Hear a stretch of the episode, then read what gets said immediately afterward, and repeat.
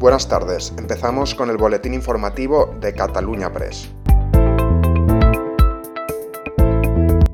El presidente del Tribunal Supremo y del Consejo General del Poder Judicial, Carlos Lesmes, ha denunciado este lunes nuevamente la situación del Consejo General del Poder Judicial.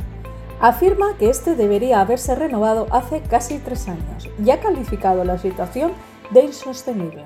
Además, ha instado a las fuerzas políticas a que dejen este asunto fuera de la lucha partidista y lleguen a un acuerdo en las próximas semanas. Unas y otras acciones conducen inexorablemente al debilitamiento de la legítima función constitucional del Consejo como garante de la independencia judicial.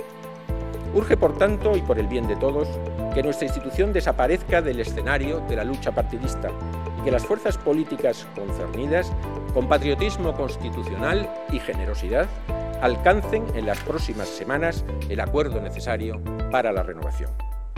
La situación en la que nos encontramos resulta insostenible para la Judicatura y para la propia sociedad, porque este incumplimiento de la legalidad Postergando la renovación del Consejo, está afectando de manera directa a un órgano que fue diseñado por la propia Constitución para garantizar la independencia en el ejercicio de la función judicial frente a todos.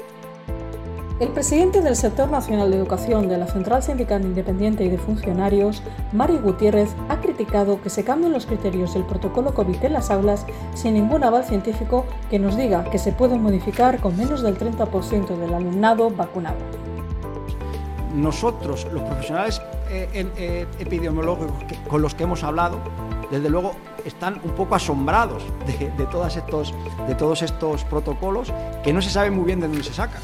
Porque, porque evidentemente lo que el protocolo que, Cataluña y, Madrid parece que están sacando es si estás vacunado, hay que esperar, ya no hace falta que, te, que estés en cuarentena, hasta esperar un, un PCR positivo, negativo, positivo, pero positivo. Vamos a ver, entonces, y entre tanto en cuanto se está contagiando, ¿qué pasa? Los Centros para el Control y la Prevención de Enfermedades de Estados Unidos han alertado de que las muertes diarias por coronavirus han aumentado en el país un 131% en el último mes.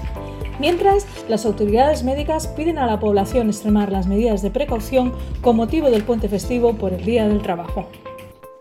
Y esto es todo por hoy, seguiremos informando.